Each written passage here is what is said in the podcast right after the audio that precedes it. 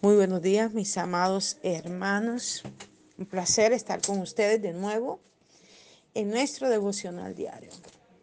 En esta mañana vamos a tocar un tema bien hermoso, bien precioso de parte del Señor, que está basado en 2 Samuel, capítulo 22, del 2 al 4.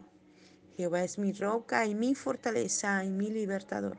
Dios mío, fortaleza mía, en él confiaré mi escudo y el fuerte de mi salvación, mi alto refugio, Salvador mío, de violencia me libraste. Invocaré a Jehová, quien es digno de ser alabado, y seré salvo de mis enemigos. El título de, de este devocional es Donde toda oración es contestada. No deberíamos suponer que simplemente porque seamos cristianos hemos aprendido el secreto de permanecer en Cristo Jesús. En Juan 15, 7 dice, si permanecéis en mí y mis palabras permanecen en él, si mis palabras permanecen en vosotros, pedid todo lo que queréis y os será hecho. Este es un versículo muy clave para los hijos de Dios. Es una cosa bien tremenda este versículo. Voy a volver a repetir. Si permanecéis en mí, mis palabras permanecen en vosotros. Pedid lo que queréis y os será hecho. El secreto está en permanecer en Dios, en permanecer en Cristo, en permanecer en el Espíritu Santo. Esa permanencia de búsqueda, de entrega, de quebrantamiento, de humillación en esa actitud muchas veces de tirarnos al piso y arrodillarnos, de levantar las manos al cielo, de decir, Señor, aquí estoy. Y no solamente eso, sino que al escudriñar las escrituras, esa palabra permanezca, se entronice, se meta hasta lo más profundo de nuestros huesos y pueda ser parte de nosotros. Y entonces cuando permanecemos en su palabra, es tan hermoso lo que dice. Pedid todo lo que queréis. Poderoso este versículo. Y os será hecho. No solamente vamos a pedir, sino que va a ser hecho. Pero ¿sabes por qué va a ser hecho? Aleluya. Va a ser hecho porque tu fe ha crecido, porque has creído en eso, porque permaneces en Él, no escuchando los susurros de Satanás, no escuchando el ruido del mundo, no escuchando lo que la gente habla, sino creyendo lo que Dios ha dicho, lo que tú eres, lo que Dios ha dicho de ti. Permanecer en Él. En eso consiste el secreto, que tú y yo podamos permanecer en esa comunión diaria con Él. Bendito sea el nombre del Señor. Permanecer buscando su rostro. Por eso es que Él dice en 2 Samuel, Jehová es mi roca y mi fortaleza y mi libertador. En esa roca es que debemos permanecer. Para la gente es más fácil permanecer en otras cosas. Es más fácil. Yo escuchaba a una mujer ayer y me reía porque me hacía recordar a mí misma. La mujer estaba en una cola y le comentaba a otra y le decía, en, yo, no, yo no veo novelas en, en el trabajo. Ajá, ¿cómo voy a ver yo novelas? Pero estoy de vacaciones y estaba viendo por internet una novela y estoy pegada allí y no he podido despegarme y viéndola y, y hablaban del tema porque ella tenía el celular abierto ahí en la cola viendo la novela y decía, y me he emperrado en esto. Emperrarse es un término coloquial barranquillero que, significa que se ha pegado mucho a eso. Y nosotros caemos en eso, en pegarnos a muchas cosas que a la final no nos traen ninguna bendición. Que a la final de pronto nos da un contentamiento, de un gusto, pero que no nos trae ninguna bendición o afectación positiva en nuestra vida, en nuestra comunión y relación diaria con Dios, que es lo que va a generar la bendición en nosotros. Entonces mira que él dice, y si permanecéis, si permanecéis en mí, tenemos que permanecer en el Señor no en la gente, no en el trabajo, no en las cosas. Y no quiero decir con esto que no haya que hacerlo, no. Lo que le quiero decir es que nuestra confianza debe estar en Dios, permanecer en Dios, confiar en Dios, tener toda nuestra fuerza es en la relación con el Padre. Dice una, otro versículo bíblico, dice, mas buscar primeramente el reino de Dios y su justicia, y todas estas cosas os serán añadidas. Cuando permanecemos en Él, en la búsqueda constante y continua, todas las cosas que requerimos, emocional, espiritual, económicamente, de salud, la que sea, van a ser añadidas a nuestras vidas. Permanecer en Él es vivir una incesante fusión con sus pasiones. Es haber encontrado la habitación de Dios en la que ninguna barrera ni sombra existen entre nuestra debilidad y su, suficiencia o entre nuestro anhelo y el cumplimiento de Él.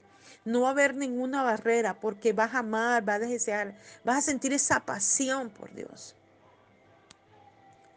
Yo soy una apasionada de Cristo. Y cada vez que Dios hace un milagro, yo salto de alegría, se me salen las lágrimas. Yo le digo, wow, Señor, este es el Dios a quien yo le sirvo.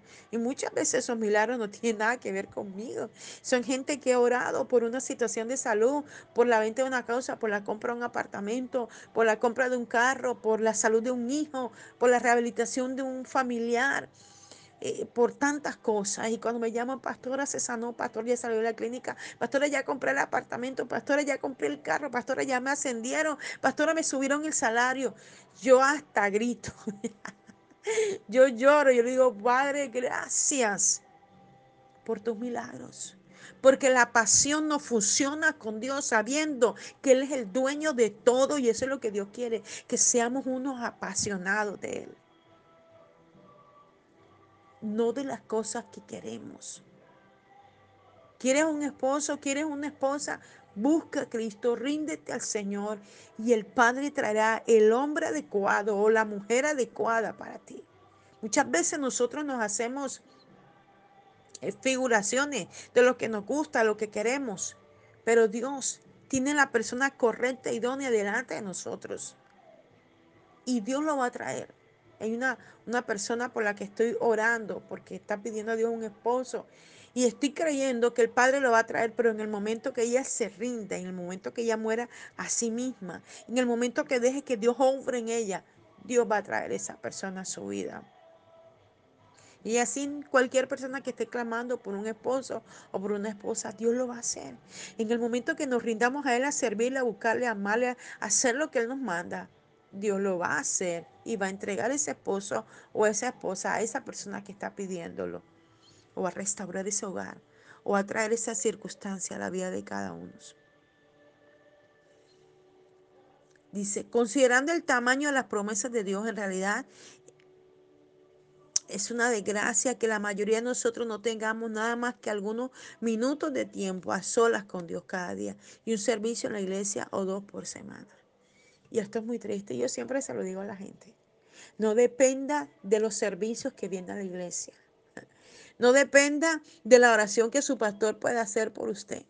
No dependa de los cinco minutos que hace corriendo cuando se va de la cama y dice, Señor, aquí está mi vida, gracias por un día más. Te pongo mi familia a mi casa y me a chao, me baño y me voy. No, eso no es oración, mi hermano. Nosotros tenemos que tener intimidad, relación, entrega con el Padre. Es lo que Él está buscando con nosotros. Que podamos depender 100% de Él. El refugio de Dios no es solamente un lugar para visitar a Dios, sino también un lugar para habitar con Él. Qué diferencia, ¿verdad? No es solamente venir a la iglesia, Señor, aquí estoy rendido, mírame esto. No porque me estoy refugiando de un problema, una circunstancia, no. Es habitar con Dios, es vivir con Dios, es andar con Dios, es respirar con Dios, es hablar con Dios, es caminar con Dios, es comer con Dios, es vestirme con Dios, es ir al trabajo con Dios, es en todos los actos de mi vida tener a Dios. Para aquellos que habitamos con Dios, su presencia no es meramente nuestro refugio, es una dirección permanente cuando permanecemos en Cristo, al igual que Él y el Padre son uno, así nosotros nos convertimos en uno con Él, con Jesús. Es su vida, su virtud, su sabiduría, su espíritu lo que nos sostiene. Nos volvemos perfectamente débiles, incapaces de resistirnos a Él, al igual que la relación del Hijo con el Padre. Así también nosotros no, no, hacemos nada por propia iniciativa, a menos que sea algo que le veamos hacer a Él. Si Él, nuestro amado Jesús, no requiere de nosotros nada más que nuestro amor, estaremos bien contentos. Jesús es nuestra primera elección y nuestro último recurso. El Señor cada día nos está enamorando. Para nosotros es muy difícil, la gente le cuesta arrodillarse, la gente le cuesta levantar las manos, la gente le cuesta leer la Biblia, la gente le cuesta orar, la gente le cuesta ir a un culto, la gente le cuesta muchas cosas, pero a Dios no le cuesta nada. Y por eso es que Él te motiva y te habla y te dice y te insiste y, y te metes por aquí y te metes por allí y a veces dice, bueno, ¿qué es esto? Yo, esa gente no me conoce, ese hombre no me conoce, esa mujer, y me sueltan palabras. Es porque Dios está interesado en conquistar tu corazón, tu vida y llevarte a profundidades mucho más grandes. No una mera oración de cinco minutos, sino Él está interesado en hacer una comunión contigo.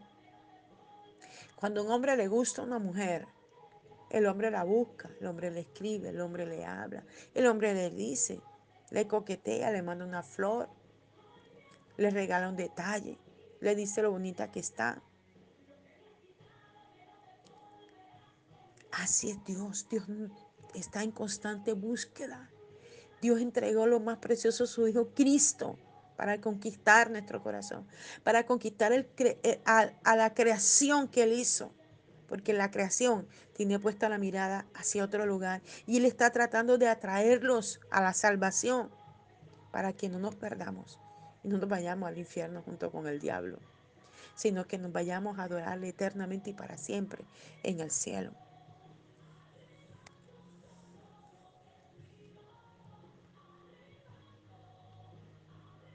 Para quienes hemos entrado en el lugar permanente, Nuestras preguntas no tratan sobre doctrinas o pronunciar la oración adecuada en un altar. Hemos descubierto a alguien a quien ama nuestra alma. Somos constreñidos y guiados por su voz, rendidos y encarcelados en su amor. Él dice, uy, y yo te digo una cosa, este versículo que te voy a leer, este libro, yo me deleité leyéndolo y lloraba viendo cada capítulo. Y es el libro de Cantar de los Cantares. Cantar de los Cantares es un libro divino que para la gente habla de la pareja que el hombre está enamorando a la mujer, pero va mucho más allá. Habla de la intimidad del novio celestial con la novia celestial, Jesús y la iglesia, que somos tú y yo. Él nos está enamorando. Y esta palabra es una palabra que a mí me enamora muchísimo. Y es Cantar de los Cantares, capítulo 2, versículo 14. Dice, mi paloma se oculta tras una roca, tras un saliente del risco. Llámame y déjame escuchar tu bella voz y ver tu hermoso rostro. Qué lindo. Esto es más que un hombre diciéndoselo a una mujer. Este es el mismo Cristo diciéndoselo a la iglesia. Bendito sea el nombre del Señor. Mi paloma se oculta tras una roca, porque es que siempre nos vivimos ocultando de Dios, ocultando y Él buscándonos el rostro. Y dice, llámame el Señor está diciendo, llámalo, llámalo. Eso se lo enseñaba ayer a alguien. En los cuatro evangelios habla de la historia de un siervo que estaba sentado pidiendo limosna. Y Jesús pasaba y la multitud apretaba a Jesús. Y este hombre tenía años de estar sentado siempre en el mismo lugar todos los días pidiendo limosna. Y el hombre cuando escuchó, porque no lo podía ver, escuchó a Jesús, comenzó a gritar, Jesús, hijo de David, ten misericordia de mí, pero la gente no dejaba a Jesús escuchar. Y como Jesús no le respondió, él volvió a gritar, Jesús, hijo de David, ten misericordia de mí, pero esta vez lo hizo más alto. Y Jesús lo escuchó. El ciego pretendía que Jesús fuera a él, pero Jesús no fue a él. Él le dijo, ven. Y cuando el ciego se levantó para ir hasta donde estaba Jesús, él no sabía dónde estaba Jesús, pero él obedeció la orden y él se levantó y en el caminar hasta llegar a Jesús recibió el milagro que necesitaba, la sanidad de su vista. Hoy Dios te está llamando a venir a su presencia para recibir la sanidad física, emocional, espiritual de tu vida. Él dice, llámame y déjame escuchar tu huella voz y ver tu hermoso rostro. Qué hermoso.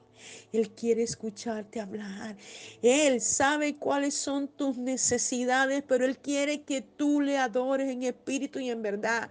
Que él, tú cojas tu vida y la eleves como una ofrenda ante Él, adorándole, diciéndole, papito, te amo, eres lo más hermoso, lo más divino, lo más maravilloso que me ha ocurrido. Te necesito como padre, como esposo. Te necesito, Señor, cada día más. Sin ti yo no soy nada.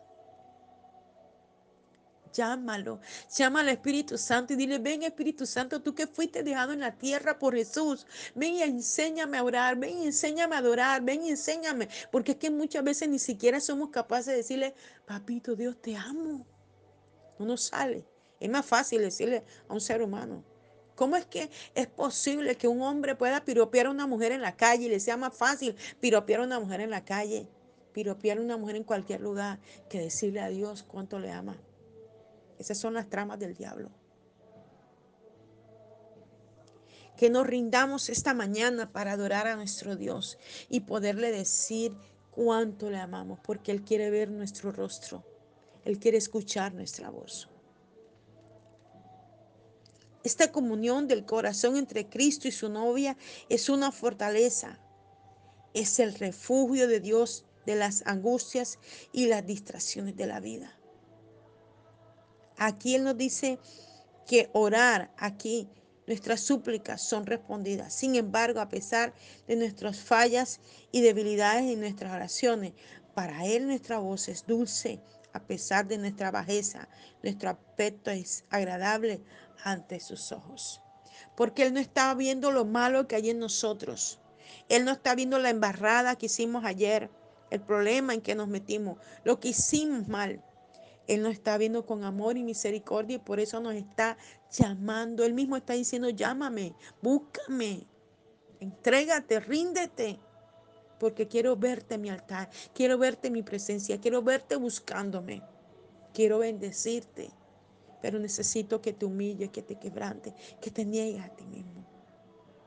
Papá, esta mañana queremos ver nuestras oraciones contestadas y queremos, Señor, que se haga en nosotros esto que dice según Samuel, invocaré a Jehová quien es digno de ser alabado y de ser salvo de mis enemigos que cada día podamos invocar tu nombre y todos esos enemigos, Padre, que se han levantado con nosotros, Señor, contra nosotros, Padre Celestial, que se han levantado eh, ancestralmente, que se han levantado físicamente, que se han levantado emocionalmente, que se han levantado espiritualmente, Señor.